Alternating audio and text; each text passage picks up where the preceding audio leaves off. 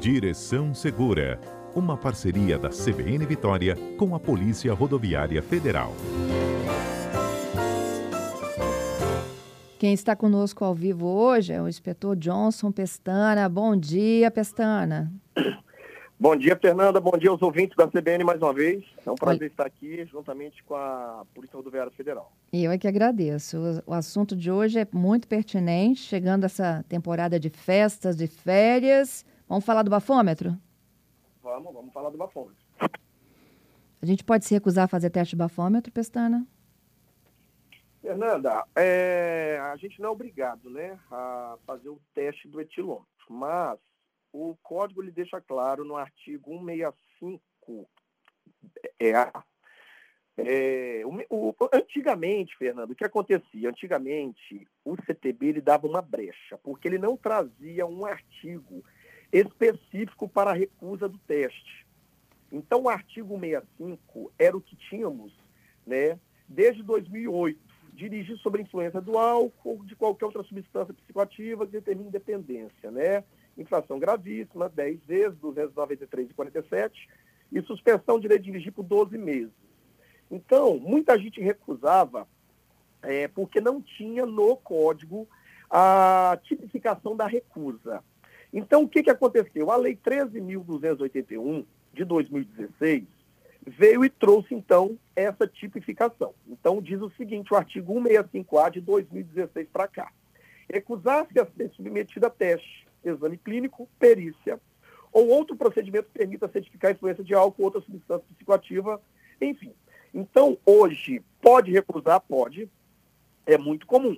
Mas existe a lei, hoje, o artigo 65A. Então, a pessoa vai ser, vai cometer uma infração gravíssima, a penalidade é a mesma do 165, ok? Uhum. 10 vezes 293,47 reais, suspensão de direito de dirigir por 12 meses.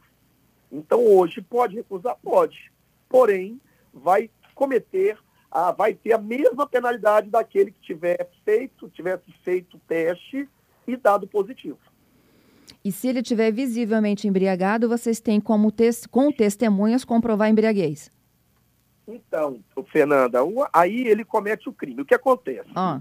É, o artigo 306 do Código de Trânsito, ele diz o seguinte, conduzir veículo já é a parte de crimes de trânsito. Conduzir veículo automotor com capacidade psicomotora alterada em razão da influência de álcool ou de outra substância psicoativa que determina dependência. Aí vamos lá. Como é que funciona a, a, a, o crime da embriaguez? A gente diz o seguinte, se a pessoa sopra o bafômetro e dá lá no bafômetro, no aparelho, no teste do etilômetro, vamos supor que a pessoa soprou e deu entre 0 até 0,03, até 0,04. Então, se a pessoa soprou e deu de 0 até 0,04, Fernanda, hum. o código traz que existe, não é tolerância, a tolerância é zero. Muito condutor acha que tem tolerância. Ah, vou beber uma latinha de cerveja, vou tomar uma dose de alguma coisa. Não existe tolerância. A lei é lei seca, a tolerância é zero. O que existe é porque o aparelho ele tem uma aferição metrológica do imetro. Então, periodicamente, o aparelho ele é aferido. Então, existe, assim como o radar, assim como o, o luxímetro, que é o que mede a transmitância luminosa também, a película, existe uma, uma margem de erro do aparelho. Então, a tolerância é zero, porém, existe uma tabela que é trazida pela resolução do CONTRAN. Então, se a pessoa soprou e deu entre zero até 0,04, Fernanda, é considerado uma margem de erro. Então, ali, a pessoa é liberada não cometeu infração, não cometeu crime. Aí vamos supor que a pessoa soprou e deu entre 0,05 até 0,33. Aí, Fernanda, nesse caso, há um cometimento da infração do 65. Então, a pessoa vai ter uma penalidade de multa, 10 vezes 293,47, uhum. suspensão de direito de dirigir. Não cometeu crime. O crime vai existir se soprar e der acima de 0,33, ou seja, no mínimo 0,34. Então, entre 0 e 0,04 não é nada. 0,05 até 0,33 é apenas multa, penalidade, suspensão de direito de dirigir. Não vai preso, não vai conduzido. Acima de 0,33, ou seja, 0,34 em diante, a pessoa cometeu uma infração, vai ter a multa de 10 vezes 293,47 e ainda ela vai ser levada, Fernanda, até a polícia judiciária. Ela vai ser conduzida e lá a autoridade, que é o delegado, ele vai fazer o flagrante ali pelo crime do 304. Entendido. Então ele responde duplamente, administrativo e criminalmente. Criminalmente, aí, aí isso mesmo. Agora vamos lá, ele recusou. Se ele recusar, Fernanda, e não apresenta sinais algum, recusou porque quis recusar. Ele recusou porque não gosta da polícia, está insatisfeito com a PRF, a PRF já abordou ele uma vez, ele já é, é, flagrou uma infração de trânsito. Já aconteceu comigo, por exemplo. Eu abordei uma pessoa e a pessoa não quis soprar. Na época falou que não queria e não apresentava sinais. Ele vai incorrer no artigo 65A. Ele recusou. Mas se ele apresentar mais que um sinal, Fernanda, mais que um, ele apresentou mais que um sinal, dois, por exemplo, ele está arrogante, ele está com a vestimenta toda eh, bagunçada, ele está com os olhos vermelhos, ele está exalando álcool, ele está com um forte odor de álcool, enfim, ele está agressivo. Existe, Fernanda, um termo de constatação trazida pela resolução. É um termo que a gente vai marcar ali o que está acontecendo, o que a gente identifica no condutor. Então, se tiver mais de um sinal, no mínimo dois, ele vai também cometer o crime do 304. Entendido. Então não adianta só recusar. Ele vai recusar, mas tem sinais, no plural, ele tem sinais, ele comete o crime também. Entendido. É... Ou seja, não adianta fugir, Fernanda. Vai soprar ou vai, é, vai resistir ao, ao, ao teste, ele vai cometer o artigo 304. Johnson, o bom de tudo é que se as pessoas né, tivessem a consciência de não assumir o volante após a ingestão de bebida alcoólica, né? Teve uma família aí, Conha, perdeu mãe e filha no atropelamento nesse final de semana, com motorista embriagado. Certo. E outra, Fernanda, é, detalhe, que aquele que permite, aquele que entrega, aquele que confia um veículo a uma pessoa embriagada, essa pessoa também vai incorrer no crime do 310 do Código de Trânsito. Permitir, confiar, entregar a direção de veículo automotor a pessoa não habilitada, com habilitação cassada ou suspensa, ou ainda quem, por seu estado de saúde física ou mental ou por embriaguez, não esteja em condições de conduzi-lo. Bom, gente, quem tiver ainda dúvida sobre bafômetro, pode mandar para cá, 992-994297. Esse é o nosso telefone de mensagens, torpedo WhatsApp ou Telegram. É, eu tenho aqui uma, duas participações de ouvintes. Bom, Joel, é, alguns meses eu ouvi aqui mesmo no Direção Segura a informação de que entraria em vigor uma lei de virar à direita, mesmo que o sinal estivesse fechado. É, na verdade, é, é a, a, conversão à direita. Você lembra disso, Johnson? Certo. Já está valendo? Sim, já está valendo, Fernanda. O que acontece é o seguinte: é o artigo 44. O artigo 44, ele veio com a lei 14071. O artigo 44A, ele foi inserido dentro do 44. Vamos ler esse artigo rapidamente aí para o ouvinte. Hum. Diz o seguinte, o artigo 44. Ao aproximar-se de qualquer tipo de cruzamento, o condutor do veículo deve demonstrar prudência especial, transitando em velocidade moderada de forma que possa deter seu veículo com segurança, para dar passagem a pedestres e a veículos que têm o direito de preferência. Então, Fernanda, primeiramente, todo cruzamento deve demonstrar prudência ao condutor que vai atravessá-lo. Esse cruzamento semaforizado ou não. Tanto o cruzamento que não tem semáforo ou aquele que tem semáforo deve dirigir com prudência, com a velocidade moderada. Então, é, o artigo 44A ele fez uma inovação no 44. Ele trouxe o seguinte, ó, é livre o movimento de conversão à direita diante de sinal vermelho do semáforo, onde, Fernanda, houver sinalização indicativa que permita essa conversão, Fernanda. Então, vamos supor, estou em um cruzamento semaforizado. Ele está vermelho para o veículo, para o meu veículo. Porém, eu quero fazer uma conversão à direita, eu quero virar à direita, eu quero entrar para um bairro. Se tiver ali uma sinalização permitindo, mesmo que o semáforo esteja vermelho, eu posso fazer uma conversão à direita. Observados os artigos 44, 45 e 70. O que diz os artigos? Ele fala que você tem que dar preferência ao pedestre se ele estiver atravessando ali e a veículos não motorizados. Uhum. Então eu vou fazer uma conversão à direita permitida, se tiver uma sinalização permitindo, mesmo que o semáforo esteja vermelho para quem vai seguir adiante. Então vamos supor que eu não quero ir adiante, eu não quero ir à frente eu quero virar à direita. O semáforo está vermelho para quem vai à frente. Se tiver uma placa falando que eu posso fazer uma conversão à direita, mesmo com o semáforo fechado, eu posso. Mas eu tenho que dar preferência ao pedestre e ao condutor de veículo não motorizado. O ciclista, por exemplo, aquele que está empurrando um carrinho de mão, eu tenho que dar preferência para ele. Olha que curiosa a história aqui do ouvinte. Ó. É, um amigo meu foi parado numa blitz do bafômetro, foi abordado, teve que pagar a multa. Aí um dia ele encontrou com esse amigo e perguntou sobre a carteira, como é que tinha sido o processo, se ele tinha perdido a carteira por conta da. Provavelmente deve ter acusado, né? O bafômetro, né? É. Aí ele disse que não. Disse que não porque a carteira dele é de um outro estado, a pontuação não é registrada no, de um estado para o outro. E ele pergunta: isso é verdade? Fernanda, isso é conversa para boi dormir. Não existe isso. Hoje os órgãos estão integrados, os órgãos, é, não, não adianta a pessoa cometer uma infração, vamos supor, do bafômetro lá na região norte, Rondônia, por exemplo, eu trabalhei lá há muito tempo, e a CNH dele é aqui do Detran do Espírito Santo, né? Ele registrou aqui, ele fez a, o, o, o registro dela aqui em outro estado da federação. Não é verdade, porque os órgãos, eles têm essa integração, eles se comunicam. Aí, isso há muito tempo atrás, lá há muitos anos, realmente acontecia. Não havia uma integração entre os órgãos e poderia acontecer isso. O que possivelmente aconteceu, Fernanda, é que, infelizmente, os órgãos, eles é, é, é, é uma burocracia demais, né? Para você é, fazer esses, esses processos de suspensão do direito de dirigir de cassação.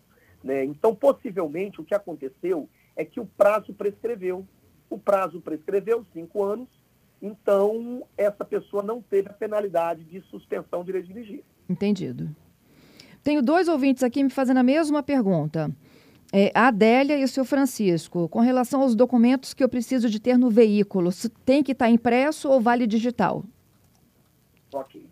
Fernanda, o artigo 131 do CTB, ele faz o seguinte com a gente, ele traz sobre é, o licenciamento do veículo e também se eu devo portar ou não. Então, hoje, com essa tecnologia, né, é, não é mais obrigatório eu portar o documento físico. Não é obrigatório portar. Desde que tenha, no momento, o policial rodoviário federal, o agente de trânsito, ele tenha condições de fazer consulta.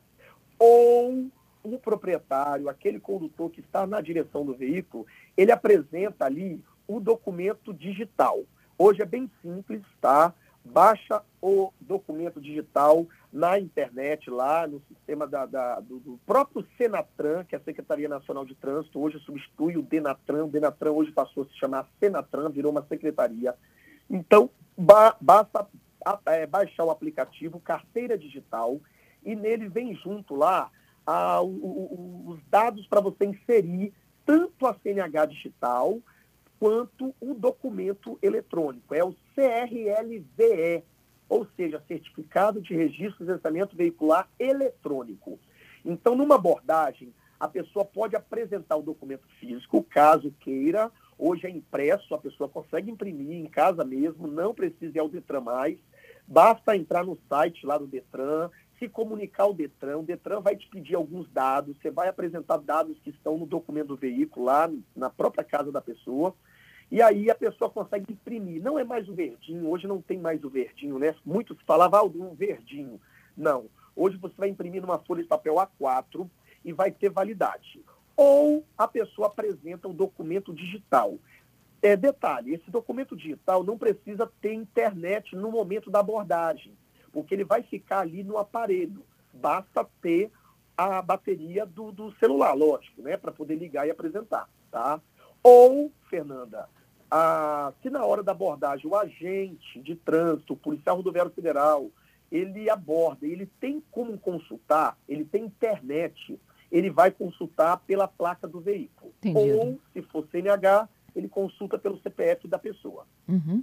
Ainda nessa série de documentos, o Marcos está me perguntando sobre a guia de regularização de taxas, se ela substitui IPVA.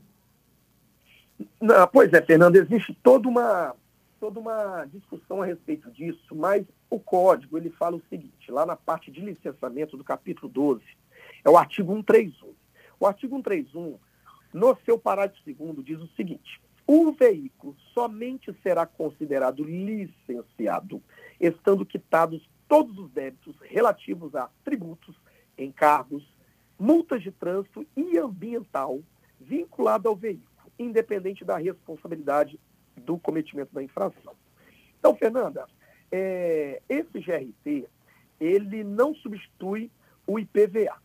E mesmo que ele apresente, Fernanda, esse GRT, esse guia de regularização de taxa, mesmo que ele apresente o IPVA pago, às vezes é muito comum numa abordagem, eles não têm o documento do veículo em mãos, ou eles têm lá de 2019, né, o último deles lá na época, o de 2020 para o nosso estado também já está vencido, né, veículos é, leves para o nosso estado já está vencido, automóvel, por exemplo, tá? Então ele apresenta um documento antigo e aí ele apresenta um monte de taxas pagas. Ele apresenta IPVA pago, ele apresenta um guia de regularização de taxa. Ele entrega aquele monte de papel para a gente, Fernando. E ele fala, não, eu paguei, está tudo pago, pode consultar aí. Nesse caso, como ele não apresentou um documento 2021, já, né, veículos leves aqui no nosso estado, vou dar um exemplo que já, já necessita do 2021, como ele não apresenta, o que, que a gente faz? O que, que o policial faz? Ele entra no site do Detran, aqui do estado do Espírito Santo, e faz a consulta. Lá no site do Detran, vai estar constando se o veículo está licenciado ou não. O que importa para a fiscalização é se o veículo está licenciado. E voltando ao artigo 131, parágrafo 2 fala que ele vai estar licenciado tendo sido quitados tudo que tem ao veículo. Os débitos, tributos, os impostos, né, no caso, IPVA, então, o licenciamento propriamente dito, que é uma taxa anualmente pago, tá? Então, não adianta ele apresentar o GRT, que também não substitui o IPVA, ou o IPVA pago. O que acontece é que a gente vai no site do Detran, do órgão, para ver se o veículo está licenciado. É nesse momento que a gente informa ao cidadão que o veículo não está licenciado e, às vezes, ele fica estressado, né? Fala, não, eu paguei, tá, não sei o quê e aí a gente mostra ele que não está é, licenciado o veículo. Uhum. Na última semana, Pestana, a gente falou sobre situações, os ouvintes até que trouxeram, né? Situações como essa que eu vou lembrar aqui. Era um veículo no nome de uma mãe e era utilizado pelos filhos. Os filhos tomavam várias multas, só que é, essa pontuação ficava toda na mãe, né? E eles acabavam não sendo aí de certa forma penalizados, né, com os pontos. Aí surgiram duas dúvidas sobre essa situação. Uma, o que acontece se o veículo estiver no nome de uma pessoa falecida? E se o proprietário do veículo não tiver carteira? É, isso aí, Fernanda. Infelizmente, é, nós temos uma lacuna aí, uma brecha. Vamos primeiro para a pessoa que é, é falecida, né? Isso já aconteceu, já abordei um veículo e perguntei quem era a proprietária e o condutor falou, minha mãe, ela é falecida já há quatro, cinco anos, se eu não me lembro agora. E aí o que e como que essa pessoa conseguiu estar tá com o veículo em dia, digamos, licenciado? Porque, Fernanda, o que acontece primeiramente é sobre o licenciamento. Está é, tá no nome de uma pessoa que faleceu, mas os filhos, os herdeiros, quem adquiriu o veículo, ainda não passou por nome dele, por exemplo, é, vai deixando. Por quê? O código fala que se você está pagando certinho o licenciamento, né, o IPVA, as taxas, as multas que estão atreladas, o próprio sistema do Detran entende que o veículo está licenciando-se, né? Uhum. Digamos assim, ele está sendo licenciado. Então o Detran ele roda, digamos assim, o documento. Entendi. Quando a gente vai fazer a consulta, está tudo ok, tudo em dia. Então, nesse caso, em termo administrativo, não tem problema algum, não está acontecendo nenhum problema. Vai ter problema quando esse veículo precisar passar por uma vistoria. Sim, aí não aí vai passar. Um, aí sair. Por quê? porque vai ter que ter lá a presença do proprietário. Sim. Então, nesse caso, vai ter um problema a se, a se resolver, tá? Então, nesse caso aí, pagando certinho, não tem problema algum. Agora, vamos lá. E as multas? E as multas vão para quem? Vamos supor que essa pessoa aí, ela, né, logicamente já faleceu, então as multas, é, a pontuação não vai para ninguém, né? Porque a pessoa já morreu, mas o valor pecuniário, o valor da multa, ela tem que ser paga quando for pagar o licenciamento do veículo. Ok. Tá? O que vai ficar isento aí é a pontuação, lógico, a pontuação. Então, nesse caso, existe essa lacuna, Fernanda, e para o filho, para o possuidor do veículo, é, digamos assim, compensa deixar no nome de um falecido, porque ele vai passar no radar, ele vai passar, ele vai avançar o semáforo vermelho, ele vai cair em uma blitz e a pontuação é, é, se não for flagrado o condutor, logicamente, né?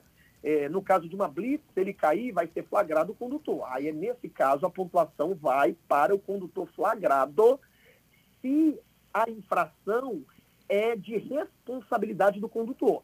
Johnson. Porque nós temos no código, Fernanda, infrações de responsabilidade do proprietário e infrações de responsabilidade do condutor. Ok. Vamos dar exemplo. Eu, Johnson, eu estou a um minutinho do repórter CBN. Ei, Johnson. Pois não? Estou a um minutinho aqui do repórter CBN.